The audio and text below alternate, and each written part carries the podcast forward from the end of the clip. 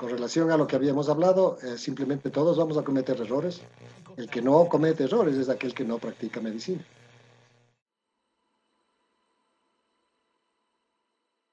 Hola cracks, recuerden, el episodio a continuación no fue creado para ser interpretado como una recomendación médica, sino con fines educativos. La información de los pacientes ha sido modificada para proteger su identidad. Hola con todos, bienvenidos al podcast USFQ Casos Clínicos. Mi nombre es Ahmed Isa. Hoy vamos a tratar un tema muy importante dentro del razonamiento clínico. Pero antes de comenzar, quiero dar la bienvenida a uno de los integrantes del podcast. Hola David, ¿cómo estás? ¿Te parece si nos compartes de qué vamos a hablar en este episodio? Hola Medi podcast oyentes, un gusto estar aquí. En el primer episodio ya abordamos la obtención de datos clínicos y hoy veremos la transformación al lenguaje médico, uso de calificadores semánticos y representación de problemas. Si no han escuchado el primer episodio, recuerden oírlo en nuestras plataformas digitales. Víctor, ¿cómo estás? Hola David, a media audiencia. Al igual que ustedes, me encuentro emocionado, muy, muy emocionado por seguir compartiendo este espacio de aprendizaje. Y esta noche el invitado es el doctor Enrique Novoa Isuriet. Su formación académica de pregrado la realizó en la Universidad Central del Ecuador. Posteriormente, su internado, residencia en medicina interna y especialidad en medicina pulmonar las cumplió en el Hospital Metodista de Dallas, Texas, una entidad afiliada al Southwestern Medical School. Fue decano del Colegio de Ciencias de la Salud de la Universidad San Francisco de Quito. Ejerció su práctica privada de medicina pulmonar y crítica en Dallas. Actualmente es médico asociado en el Hospital de los Valles, el Centro de Especialidades Médicas Cura y médico activo del Hospital Metropolitano desde 1989. Bienvenido, doctor. ¿Cómo se encuentra? muchas gracias, Estoy muy emocionado de venir en este tipo de programa. La primera vez que lo vamos a hacer con la mejor buena voluntad para que salga bien. Gracias por invitar. El gusto es nuestro. Para empezar, queremos hacer una sección de nuestro podcast que es un poco especial.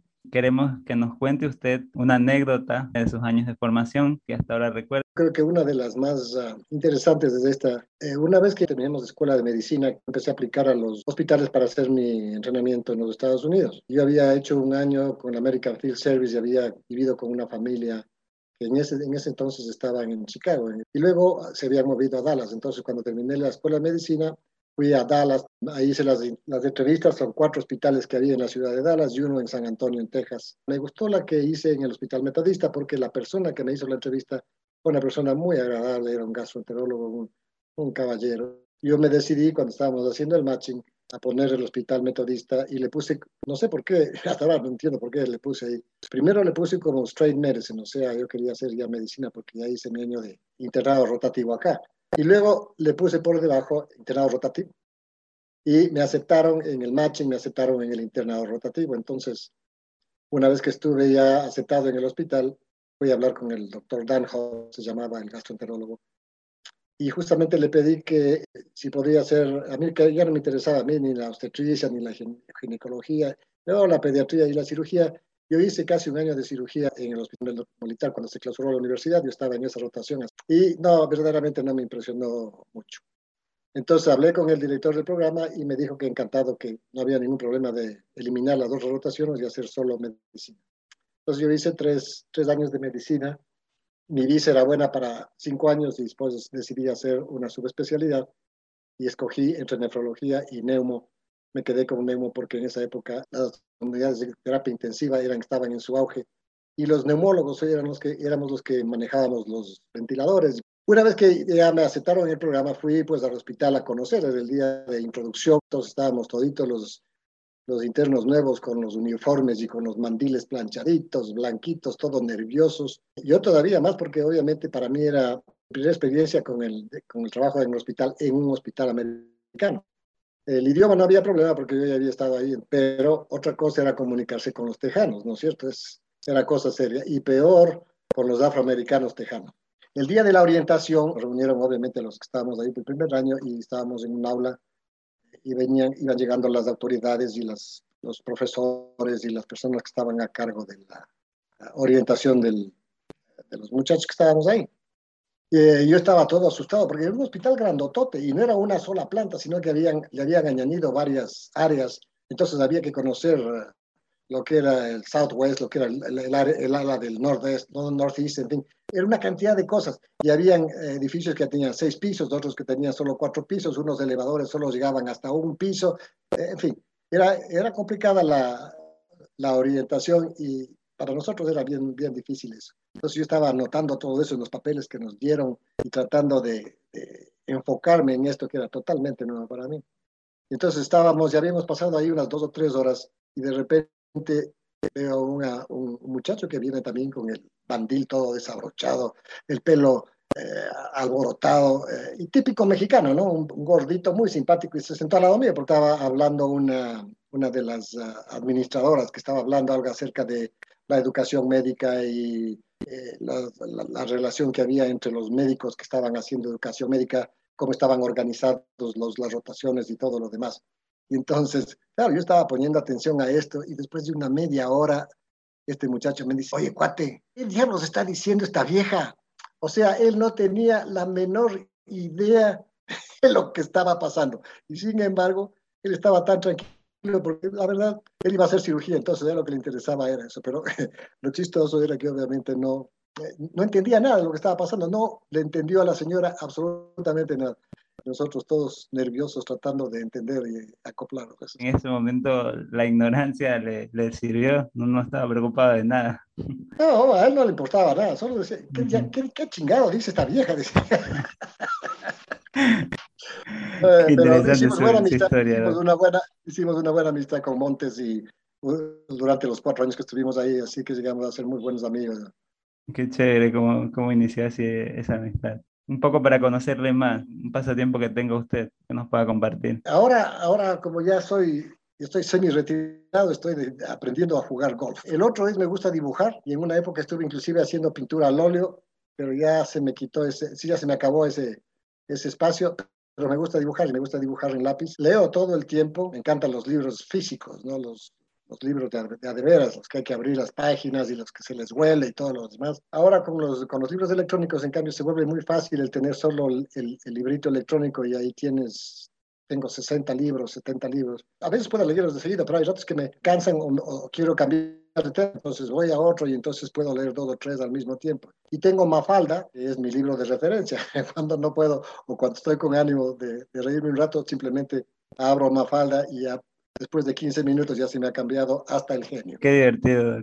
Entrando un poco en materia, uh -huh. quería empezar a comentar sobre este tema que es la transformación al lenguaje médico. Sabemos que la transformación de la información al lenguaje médico es una herramienta sustancial en esta interacción que tenemos nosotros los médicos con los pacientes. Es aún más importante porque también permite establecer relación entre médico y médico. ¿Cuál consideraría usted que son las limitaciones se tienen a la hora de ejecutarlo?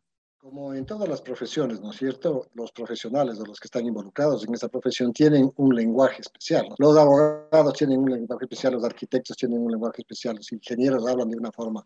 Nosotros los médicos tenemos un lenguaje que es eh, nuestro lingo y que debemos aprovecharlo al máximo porque en nuestra profesión la transformación o la, la diseminación de la información es absolutamente vital.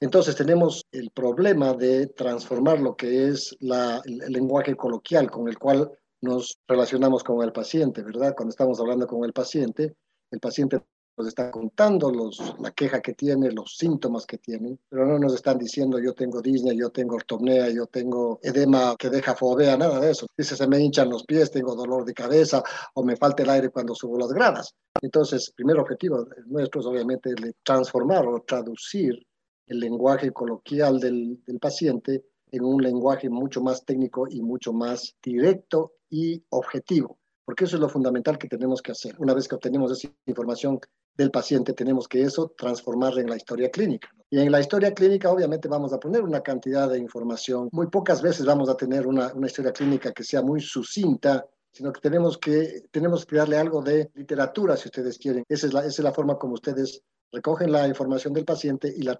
transforman en algo escrito o en la computadora, como quieran hacerlo. Una vez que ya tienen eso, cuando ustedes presentan el caso, ya tienen otro, otro nivel de comunicación. Entonces ya no estamos hablando con el lenguaje coloquial del paciente, no estamos leyendo la historia, sino que estamos presentando los hallazgos de esa historia a otro médico, a otro nivel.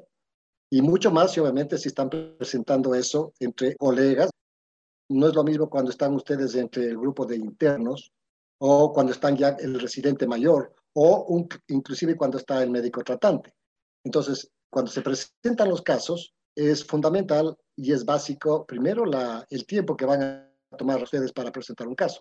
Por ejemplo, si están de guardia una noche y tienen seis ingresos, primero que van a tener mucho problema tratando de hacer historias completas de esos seis ingresos. Si ustedes se van a demorar por lo menos media hora eh, en un examen, una anamnesis y un examen físico y algo racional que puedan escribir, son seis, seis pacientes, son tres horas y media, facilito que ustedes van a, a, a ocupar solo en eso sin contar con lo que tienen que ir a ver pacientes, las emergencias, que chequee la presión al señor este, que no puede dormir, que necesita una pastilla. Y eso ustedes, estudiantes de segundo o tercer curso, todavía no lo, no, lo, no lo viven, pero los que están en quinto y sexto ya se van dando cuenta cómo es la cosa.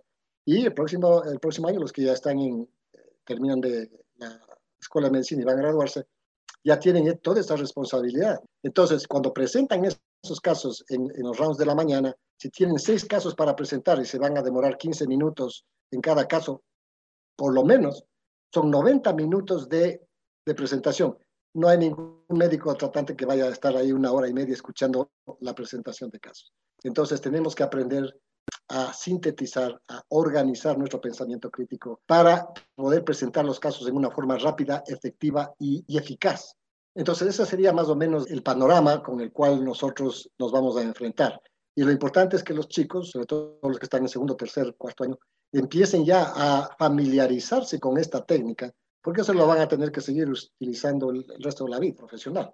Entonces, es una muy buena idea de que ya vayan agarrando este, este entrenamiento para cuando lleguen al, internado, cuando ya se gradúen de médico, entonces ya tienen por lo menos esa experiencia de haber vivido la obtención de datos y la presentación de casos, que es la forma como se aprende medicina. No tenemos duda que esta transformación de data va a depender, como usted nos dice, de la experiencia que tiene el profesional de salud y que va a existir esta necesidad de lograr la eficiencia comparándose con la cantidad de casos que nos, van, nos va a tocar presentar. Entonces, esta habilidad para simplificar la información va a requerir del dominio de, de ciertas habilidades. Uh -huh. Y justamente en este tema necesitamos hablar de qué son los calificadores semánticos. Entonces, con David vamos a comentar un poco más a fondo qué son los calificadores semánticos y por qué son importantes en este proceso del que estamos hablando. Muchas gracias, Víctor. Enrique, como comentó, en la vida profesional debemos realizar historias clínicas, en los cuales los pacientes nos indican su sintomatología y todo esto se hace mediante un lenguaje coloquial y se parte a veces de conceptos muy abstractos. Por ejemplo, el paciente explica su dolor como me arde el brazo, me duele aquí, siento punzadas o simplemente me duele. Como médicos usamos estos calificadores semánticos en las historias clínicas eh, y nos vamos a referir como un dolor agudo, crónico, constante, intermitente, abrupto, eh, gradual. Enrique, ¿nos puedes comentar más acerca del uso de calificadores semánticos y su construcción paso a paso? A ver, ustedes deben haber, haber revisado todo esto en semiología, ¿no es cierto? Eh, cuando estaban estudiando semiología, signos, síntomas, eh, que es lo que nosotros tenemos que eh, evaluar en este momento. Entonces, como habíamos dicho, el paciente viene con un idioma coloquial y obviamente va a depender también del nivel de instrucción del paciente para que nos hable en, cierta, en, cierta, en cierto tono, en, cierta, en cierto nivel de lenguaje inclusive, ¿no es cierto? No es lo mismo un, un abogado que, tiene 10 años de, práctica y que obviamente domina en el lenguaje, porque ese es el, ese es oficio de los abogados, que eh, un albañil que, por ejemplo, está ha, terminado apenas la escuela y, llega a, donde ustedes. Entonces, tienen ustedes también que ajustarse, digamos, o graduar esa, eh, esa interacción para poder transmitir o poder eh, trasladar esa información a lo que sería algo más científico, digamos, más médico, ¿cierto?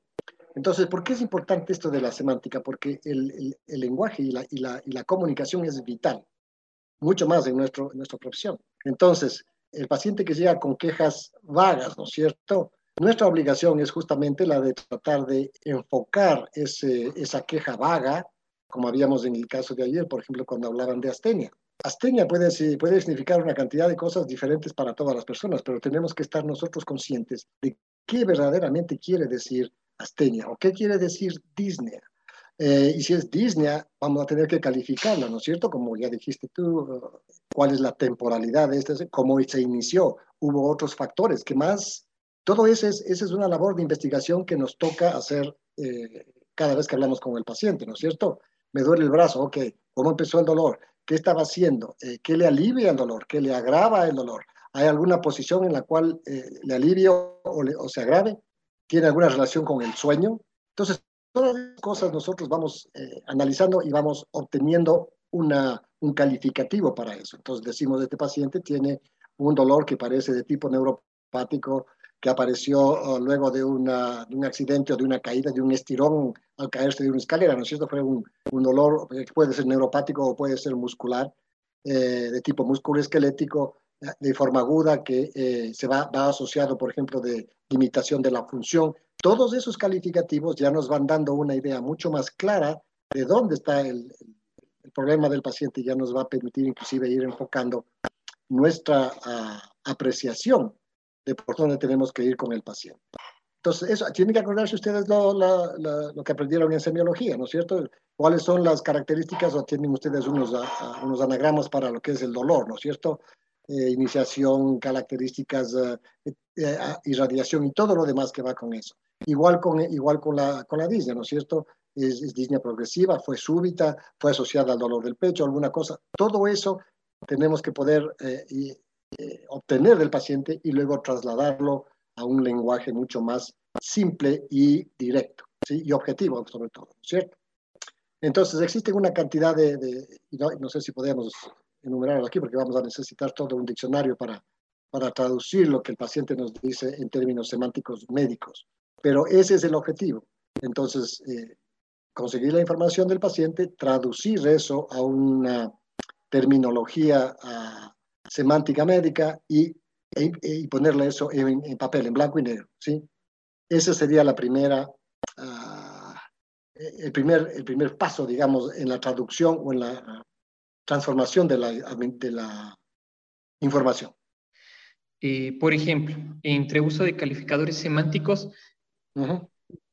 Podemos poner algo que es doloroso, no doloroso, eh, si hablamos de alguna lesión, dolor abrupto, dolor o que es en forma gradual, pero no solo nos limitamos a los síntomas, sí, tam eh, también podemos ver eh, apariencia del paciente. Entonces, por ejemplo, podemos decir, eh, el paciente está de, se, se ve bien o posiblemente se ve muy enfermo, Claro. ¿Cómo haríamos esta representación de problemas? Ok, claro, eso, eso, es, eso, ya es una cuestión más bien subjetiva de cómo estamos viendo al paciente, ¿no es cierto? Pero ustedes tienen que no solo subjetivamente ver cómo está el paciente, sino darle un calificativo, como tú lo acabas de decir.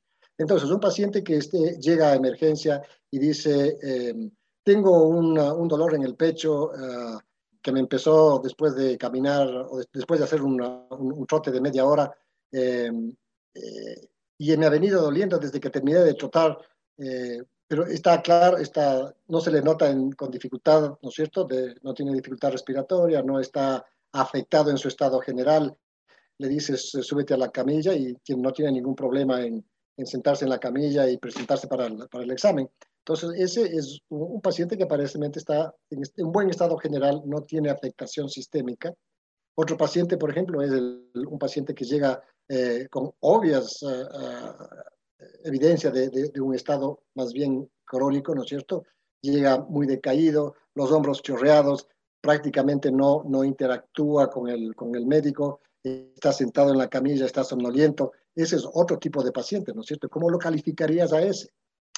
Eh, tienes que buscarle una, una, una, una expresión semántica que, de, que represente ese paciente es un paciente con afectación de su estado general, está somnoliento, ¿no es cierto? Está, uh, eh, si, está si está sudoroso, por ejemplo, o si está, eh, no, no, no, está bien orientado. Esa es la, la, la, calificación que tendrías que dar. Entonces, un paciente crónicamente enfermo, eh, eh, con afectación de su estado general, no sé si estará con, insuficiencia o con, dificultad respiratoria, o más bien está más bien muy laxo, muy decaído, muy eh, deprimido, si ustedes quieren. Entonces son dos cosas diferentes, ¿no es cierto? El uno es un paciente que está básicamente de apariencia normal, el otro es un paciente afectado sistémicamente y que obviamente necesitamos eh, averiguar por qué está en esa forma. Esa es una apreciación, claro, tú le ves al paciente y tienes que traducir eso en un calificativo semántico. Afectación de estado general, caquético, asténico, eh, todas, las, todos esos serían los calificativos que podríamos utilizar en este paciente.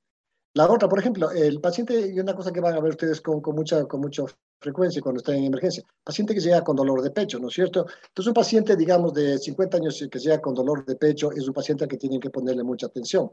¿Qué es lo primero que van a pensar ustedes? Es un paciente que está con problemas cardiovasculares, probablemente un infarto de miocardio, ¿no es cierto?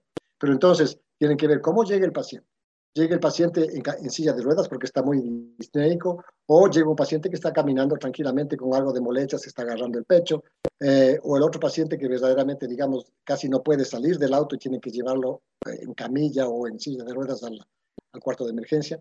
Entonces le preguntan eh, cómo es el dolor, ¿no es cierto? ¿Dónde está? Y si viene agarrado el pecho así, ustedes ya saben que eso es, eso es serio.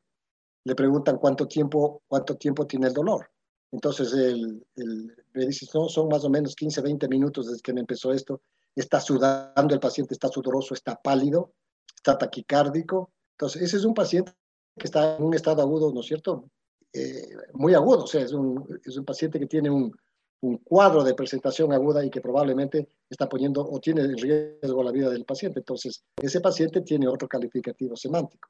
Tiene dolor, eh, dolor torácico, dolor recordial, si ustedes quieren, asociado a sudoración profusa, si quieres náusea, sensación de, eh, de, muerte inminente, algunos de esos, ¿no es cierto?, que dura unos 15 minutos y que usualmente ocurre o se desencadena con el ejercicio. Entonces tú ya tienes una idea muy clara de cuál está, de, de qué paciente estás hablando, qué calificativo le vas a dar. Ese es un paciente que tiene un progreso coronario agudo muy probablemente, ¿no es cierto? Entonces ese sería tu, tu calificativo semántico. Eh, y podemos tener una cantidad de otros, de otros ejemplos si ustedes quieren analizarlos.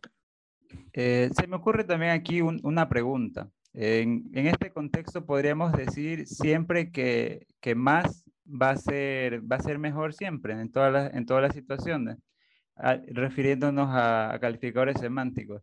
O en algún punto puede llegar a ser contraproducente tener tantos calificadores semánticos para cierta situación del paciente. Sí, yo no creo que tener, más eh, calificativos semánticos vaya a ser bueno, porque eso es lo que puede llevarnos más bien es la confusión. Lo que tenemos que encontrar, es básicamente el calificativo semántico que mejor se adapte a la situación particular del paciente. Porque acuérdense que también eh, muchos de esos pacientes van a tener, eh, van a evolucionar, inclusive delante de sus propios ojos, ¿sí? Entonces, los, calificativos semánticos al inicio, cuando el paciente recién llega a, a urgencias, pueden cambiar en el transcurso de una hora cuando ya le han puesto oxígeno, cuando ya han puesto una intravenosa, le han calmado el dolor. Entonces, eh, yo creo que hay que tener los calificativos semánticos apropiados, eh, más bien escuetos, más bien a, sin, sin, sin tener que darle demasiada, demasiadas vueltas al asunto, ¿sí? Y no buscar tampoco muchas... Eh, muchos ángulos de entrada, o sea, no, no, se trata de eso, sino más bien de ir enfocando lo más eh, cercanamente posible al cuadro del paciente que llega, ¿sí? Eh, no creo que más sea simplemente, sea mejor en este caso, sino que tiene que ser más bien eh, lo más apropiado para el, para el cuadro del paciente y con la posibilidad de irlo cambiando porque es muy probable que esos calificativos semánticos varían con el tiempo, ¿sí?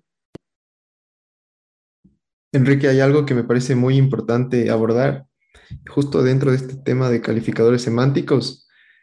Siempre que decimos, por ejemplo, en el caso que estamos viendo de un paciente adulto mayor que viene con un dolor agudo, hay que saber que hay la contraparte, que es crónico.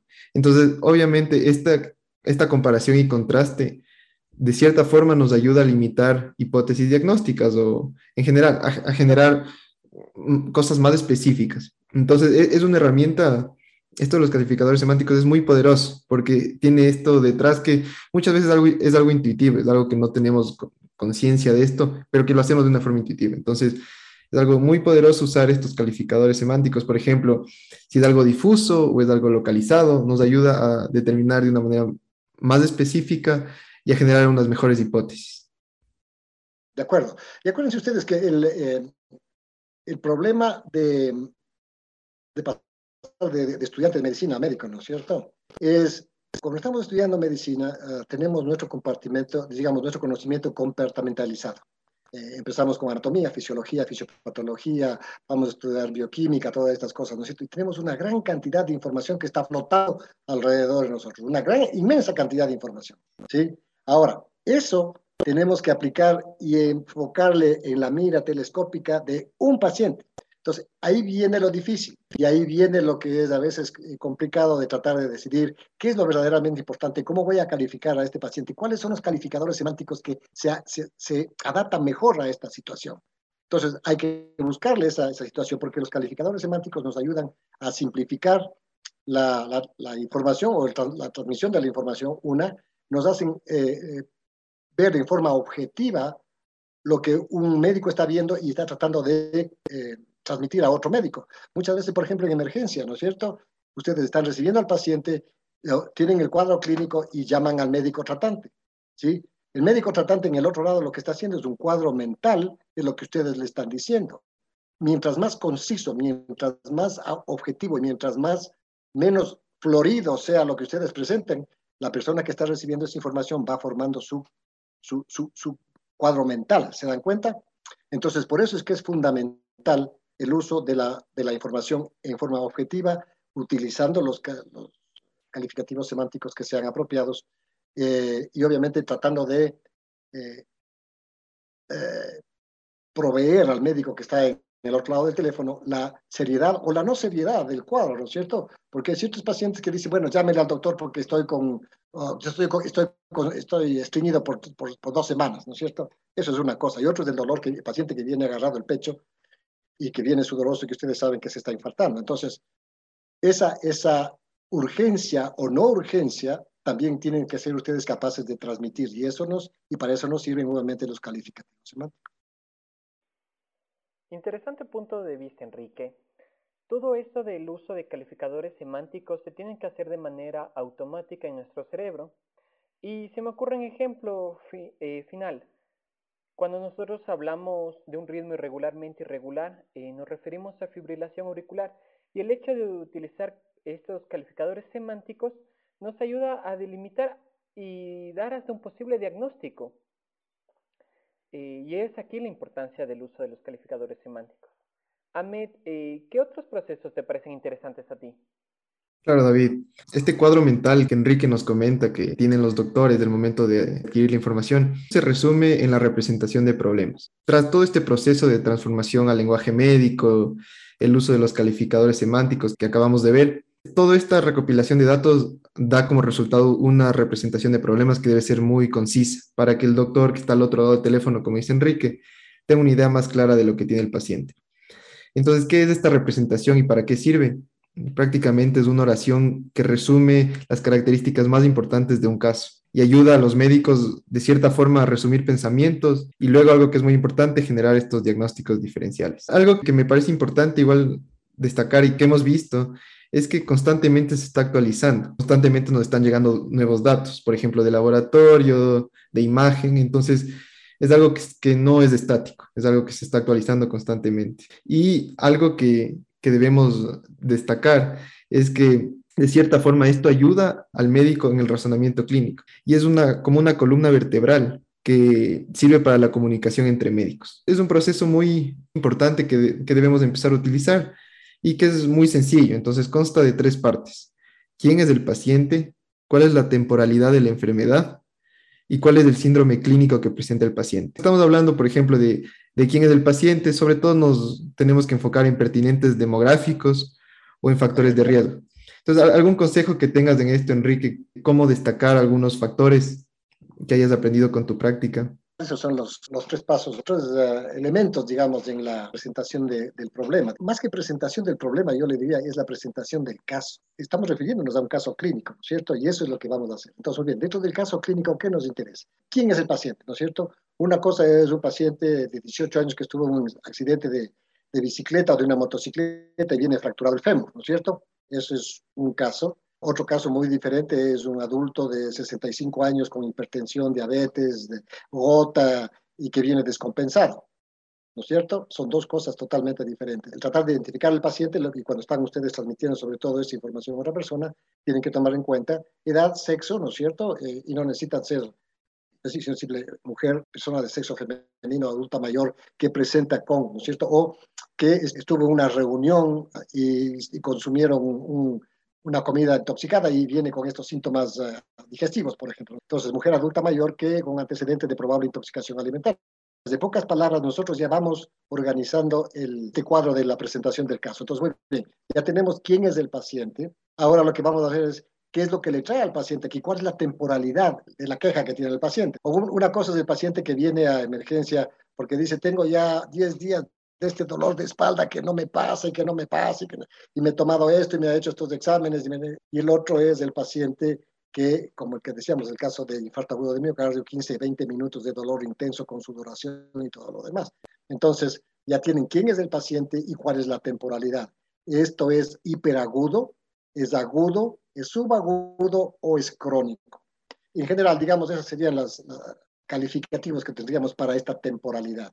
Porque obviamente ustedes se dan cuenta que una cosa es un problema crónico que se ha reagudizado de un problema hiperagudo y que puede estar poniendo en peligro la vida del paciente. Y la otra, una vez que ya tenemos esta información de quién es el paciente y más o menos cuánto tiempo está durando esta, esta presentación, entonces tendremos que eh, proyectar o pensar qué es lo que le puede estar pasando o qué, qué elementos de su organismo son los que están afectados o pueden estar afectados por esta temporalidad en este tipo de paciente.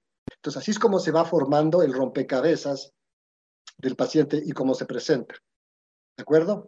Entonces, los síndromes, obviamente ustedes saben que hay varias formas de, de, analizar los síntomas, ¿no? Entonces pueden ser un síndrome neurológico agudo o un síndrome neurológico subagudo o crónico que se ha agudizado o un, cuadro respiratorio, un síndrome respiratorio o cardiorrespiratorio o un problema locomotor o un problema de, de parálisis.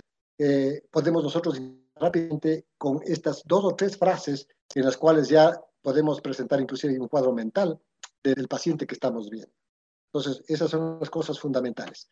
¿Quién es el paciente? O sea, las características más importantes. Y eso, y eso a veces es difícil, ¿no? porque ustedes cuando hacen la historia dicen, este paciente tiene 34, 34 años de edad, es triatlonista y estuvo en una, en una competencia y entonces cuando se metió al mar después de que salió del mar, esa es una historia ya muy complicada, entonces tenemos que ir resumiendo eso. Entonces ponen varón joven, triatlonista que luego de ejercicio en el mar o en la, natación presenta disnea aguda. Ese es, eh, así se resume rápidamente la presentación del caso o del problema, si quieres llamarle presentación del problema. Entonces, una vez que ya tienes esa, esa información, dices, ¿qué le puede estar pasando a este paciente? ¿Cuál sería el síndrome que mejor se acomoda a esto? ¿Será un síndrome cardíaco? o uno respiratorio o una combinación de los dos. Entonces, esa, esa sería la forma de acercarse y de sintetizar el caso o el problema, como tú quieres llamarlo. Listo, Enrique. Y justo hablando de esto, de, la temporalidad, es algo que quiero eh, enfatizar un poco. En la temporalidad se puede hacer una división. Podemos hablar tanto de duración como el comportamiento del síntoma en el tiempo o, o del signo. Entonces, en cuanto a la duración, es algo, justo lo que mencionábamos, puede ser algo hiperagudo, algo agudo, algo subagudo o algo crónico. Entonces, esto nos ayuda a definir de una mejor forma al paciente. Y por otro lado, tenemos cómo se comporta dicho signo o síntoma en el tiempo. Entonces, por ejemplo, puede ser un paciente con, no sé, con un dolor estable, progresivo, que se está resolviendo, algo que es intermitente, algo que va y viene. Entonces, de, estas dos formas podemos darle temporalidad al caso. Y por último, en el, en el síndrome clínico, que, que acabamos de mencionar. Muchas veces los pacientes vienen con signos y síntomas que pueden agruparse o que son muy extensos. Entonces, eh, tal vez Enrique tienes algún método de cómo poder jerarquizar signos o síntomas para poderles dar más importancia. Ok, eh, bueno, eso ya viene, piensa que ustedes vayan agarrando con los pacientes y la forma de interactuar con ellos, pero de todas maneras es algo que se va acumulando a lo largo del tiempo. Inicialmente a veces es difícil eh, poder eh, diferenciar o sintetizar o acomodar una, una, sintomatología a un sistema o a un grupo de órganos que puede estar involucrado. Pero entonces uno tiene que pensar más bien de, de entrada, este paciente tiene algo que eh, puede estar poniendo en peligro su vida, ¿sí? Esa sería una forma de categorizar, si tú quieres, la, eh, la severidad del caso, ¿sí? Una. Segundo, esto es algo que eh, es, es, grave para el paciente, pero que obviamente no, no pone en peligro, en riesgo su vida inmediatamente, que puede, digamos, podemos, podemos manejar en un espacio relativamente corto. Y la otra sería, obviamente, un problema que aparentemente no tiene eh, esa urgencia y que puede tranquilamente esperar. Entonces, esa sería una, una forma de acercarse al, al, paciente para tratar de categorizarlo. Es lo que se hace un triaje en, en emergencia, por ejemplo. ¿no? Eh, y cuando hay alguna cosa, un accidente, por ejemplo, donde hay muchas personas que llegan a una sala de emergencia, alguien tiene que definir cuáles son los pacientes que necesitan ser vistos inmediatamente, cuáles necesitan ir, por ejemplo, a rayos X primero, pero no necesitan ser vistos ya, y cuáles pueden tranquilamente esperar hasta que el resto de la multitud se haya disipado. Y eso obviamente se necesita una gente con experiencia que pueda tomar estas decisiones. Uno tiene que tratar de eh, establecer eso de entrada. Y no quiere decir que ese va a ser, digamos, tu, tu diagnóstico final ni cosa por el estilo. Y de hecho lo que tenemos que hacer son simplemente hipótesis y luego ir desechando las que no, no encajen y ad adaptándonos a las que son más probables de ser la causa del problema. Esto requiere experiencia y muchas veces, como te digo, van a estar ustedes como perdidos en, en, una cantidad de datos y cosas por el estilo sin saber exactamente por dónde hacer. Esto es algo que puede afectar la vida del paciente inmediatamente es algo que puede tranquilamente esperar a que haga los estudios y todo lo demás, y el otro simplemente el paciente que puede esperar tranquilamente puede hacerse por consulta externa. Entonces, esa sería una forma de categorizar la, la severidad, digamos, del paciente. No creo que haya otra forma más, o si algunos tienen alguna idea o alguna pregunta respecto al, a cómo, a, de qué otra forma podríamos organizar esto, no, si tiene alguien una, alguna duda al respecto para ver, por ejemplo, algún caso especial o alguna cosa para ver cómo le, le enfocaríamos. Creo que más sobre todo es, es, importante un paciente que viene con muchos síntomas o signos. Usted les trata de agrupar por fisiopatología, por anatomía. ¿Cómo hace este, este análisis? Ya, ok. Yo soy un de la fisiopatología, ¿sí? Entonces, por ejemplo, el paciente que llega con disnea, la queja del paciente es esta, me falta el aire, entonces yo tengo rápidamente que categorizarlo. Esto es cardíaco, esto es pulmonar, o hay algo más que sea eso. Pero de entrada yo ya tengo ese acercamiento. Paciente que viene con dolor torácico, entonces yo rápidamente tengo que pensar, ¿qué es esto? Paciente con estas características, con estos factores de riesgo, puede estar en un infarto agudo de miocardio, puede ser una tromboembolia pulmonar, una disección de la aorta. Esas son las formas en las que uno empieza a acercarse al paciente. Y para eso, obviamente, los calificativos uh, semánticos son muy favorables para poder nosotros de definir estas condiciones. El paciente que viene con una pérdida abrupta de, de función de una pierna, por ejemplo, ¿no? o de un brazo, o el que no puede hablar, o, que viene con disartria. Entonces, esos son los pacientes en los cuales tú ya categorizas, esto es un evento vascular cerebral, ¿no es cierto? O muy probablemente es un evento vascular cerebral, y hacia allá te diriges. Eh, paciente que viene con politraumatizado luego de un accidente de tránsito. Entonces, ese es otro tipo de paciente. Ese va a necesitar un, manejo mucho más agresivo y más quirúrgico, si ustedes quieren, o más, más hands-on. ¿Cierto? Porque obviamente es, es, es, diferente del paciente que viene simplemente con una queja, y un paciente que llega de, luego de un accidente con, con, múltiples fracturas o con sangrado interior, interno, en fin, todas esas. Todos esos, esos uh, elementos son los que uno tiene que ir puliendo y agrupando para tratar justamente de tener este acercamiento al problema del paciente. Listo, doctor. Me parece que hemos abordado temas muy importantes. Entonces, para finalizar, para ir finalizando un poco, ¿tiene algún consejo que quiera dar a, a nuestros oyentes ¿Alguna última recomendación? Eh, sí, obviamente, como esto va dirigido más que todo, sobre todo a los, a los estudiantes y a los médicos en formación, lo importante es empezar a hacer este ejercicio desde el comienzo. Yo sé que ustedes empiezan a tener contacto con los pacientes a, en el hospital, ¿no es cierto? A partir del tercero, cuarto, quinto años de medicina. Entonces, lo, ideal sería que ya vayan tratando de identificar el paciente, tratar de por lo menos eh, poner en práctica esas, esas tres, esos tres uh, eh, todo, quién es el paciente, cuál es la, la, temporalidad de su queja y puedo o no acomodar esto, digamos, este me parece un problema cardíaco o este es un problema renal o es un problema digestivo. Y dentro de los digestivos parece que es una pancreatitis. Esa, ese, es, ese es el ejercicio que ustedes tienen que hacerse. Y no es que simplemente ustedes van a entrar de, de una al diagnóstico, eso no ocurre nunca. Y además, la otra cosa, nunca vayan con una idea preconcebida de lo que tiene el paciente. ¿sí? Más objetivos posible y no tengan esta predisposición a adivinar o creer que ya, ya tienen el diagnóstico de entrada. Lo más probable es que tengan varias hipótesis y lo importante es que sean varias hipótesis y tener varias opciones para poder irlas descartando o incluyendo en su diagnóstico diferencial. Es un ejercicio y es, uh, a veces parece difícil, parece duro.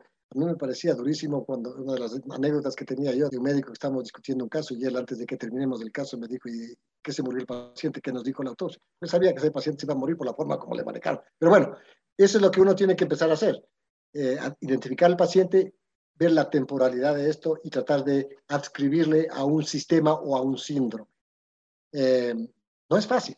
Yo entiendo que no es fácil porque a mí me tomó, obviamente, mucho tiempo el poder organizar esto eh, en forma general, porque yo fui soy internista como formación y luego, luego de ser internista, hice una subespecialidad. En la subespecialidad, la, el camino que tenemos ya los subespecialistas es ligeramente diferente porque nosotros ya estamos de entrada enfocados en, una, en un tipo de patología especial, ¿sí? Pero no, deja, no dejamos de ser abiertos a todas las posibilidades que pueden llevar a ese camino. Entonces, eh, en el caso de ustedes, en el caso de estudiantes, médico general, el internista, tiene que ser lo más amplia posible la visión. Y no tenga miedo de equivocarse, no tenga miedo de poner las cosas por escrito eh, y, luego ir analizando y ir escogiendo las, las cosas que verdaderamente son importantes las cosas que eh, encajan con su, con su pensamiento crítico, descartando las que obviamente no, no, no nos van a ayudar y tratando de entender sobre todo qué es lo que está causando el problema del paciente. Muchas gracias, Enrique, por compartir este espacio con nosotros y con la audiencia también. Pudimos conocer de las enseñanzas que te ha dejado la práctica profesional y también de esas experiencias personales que nos has comentado. A la audiencia le invitamos a no perderse el siguiente episodio del podcast porque aplicaremos eh, los conceptos aprendidos en un ejercicio práctico. Entonces estén atentos y ya se vienen nuevas cosas. Esto no es un adiós, es un nos vemos en el próximo episodio, cracks.